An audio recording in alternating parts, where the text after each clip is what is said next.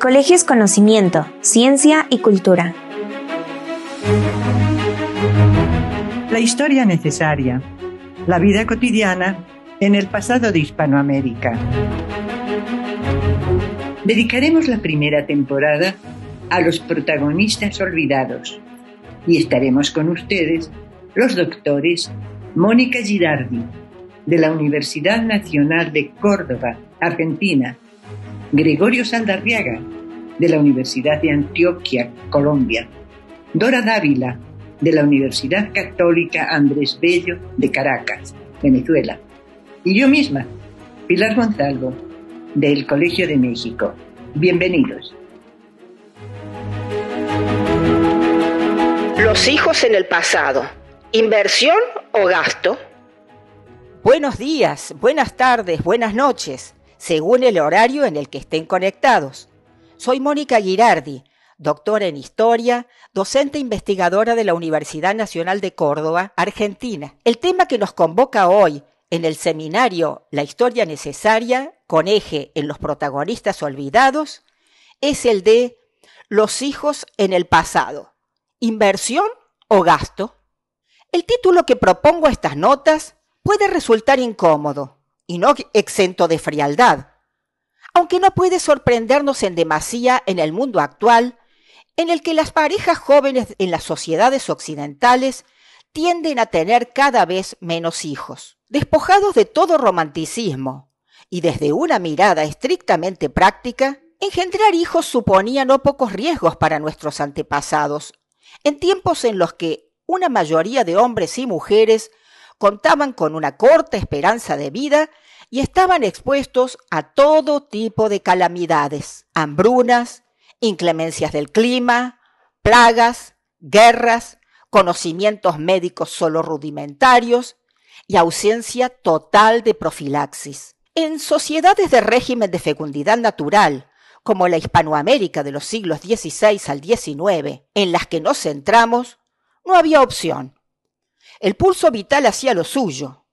Las mujeres se embarazaban y parían, y la muerte de parto constituía la causa de defunción más frecuente durante la etapa reproductiva, a causa de infección por tétanos. Los recién nacidos fallecían como moscas, según se constata en libros de bautismo y de funciones de la época. La muerte en la primera infancia se tomaba con naturalidad y afectaba a todos los grupos sociales, si bien los sectores más acomodados contaban con ventaja comparativa. A fines de la época colonial, las mujeres cordobesas de calidad española en la actual Argentina parían entre ocho o nueve hijos. La reproducción en los grupos más desfavorecidos era más reducida, aunque estudios recientes demuestran que incluso las esclavas tenían alrededor de cuatro o cinco hijos. Para los sectores privilegiados, asegurar una abundante progenia era una cuestión de honor, manifestación no sólo de la virilidad del jefe de familia, sino garantía de preservación del apellido, los negocios, de matrimonios convenientes, inserción en la política local y colocación en funciones eclesiásticas. Por su parte, las hijas mujeres eran un significativo instrumento de intercambio entre familias acomodadas, si las dotes ofrecidas eran convenientes. El destino de cada hijo definía, pues, una estrategia que no estaba en contraposición con la afectividad.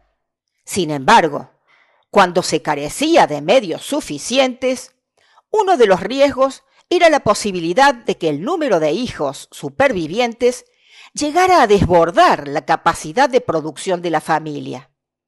Peligro especialmente notable cuando contaban con pocos años y eran por lo tanto solo consumidores. Entonces, ¿cuánto costaba criar a un niño?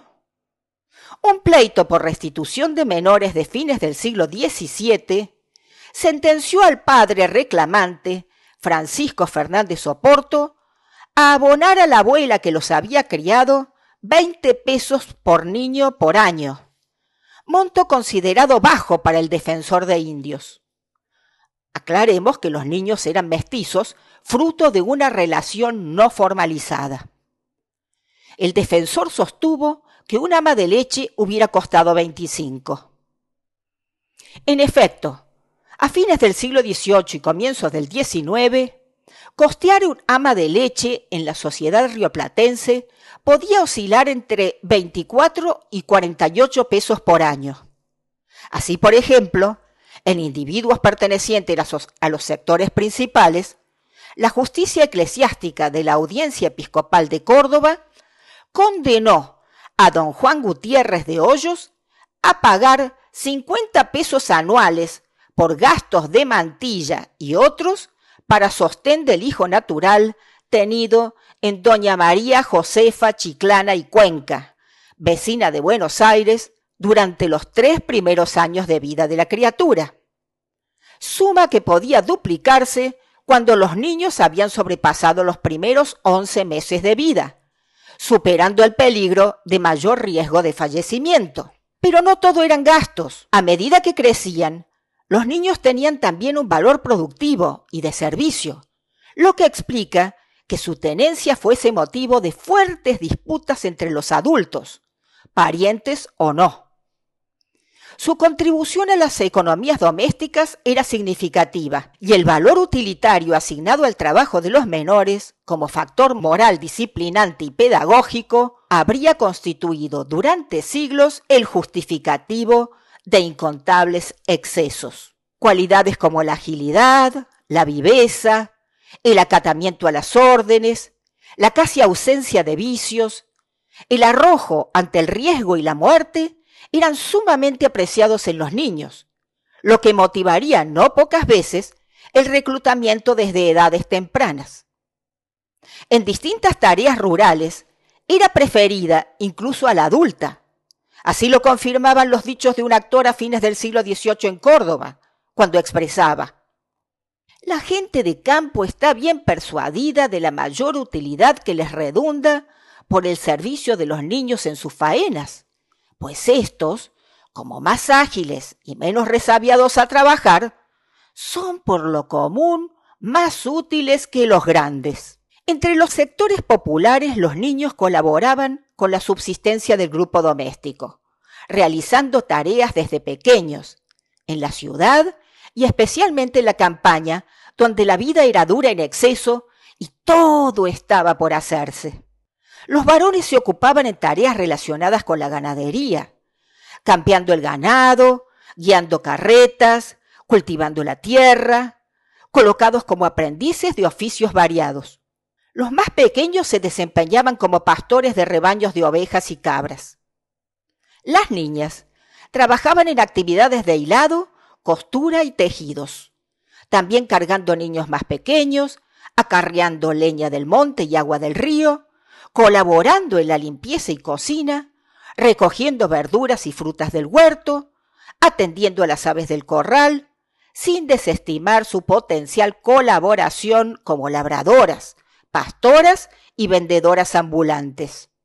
En el mundo del trabajo, la superior valoración asignada al hombre se veía compensada por la facilidad en la ubicación de las muchachas como personal doméstico, inclusive a edades más tempranas que los varones, ya que las tareas masculinas exigían más fortaleza y destreza física y eran desarrolladas fuera del hogar. El trabajo doméstico realizado por las niñas se tradujo en ocasiones en situaciones de servidumbre indefinida, pues conllevaba su sujeción a tutela indeterminada. Lejos de mejorar su situación, el siglo XIX la agravó, padeciendo no pocas niñas una situación de virtual esclavitud en ciertos casos. Muchas gracias.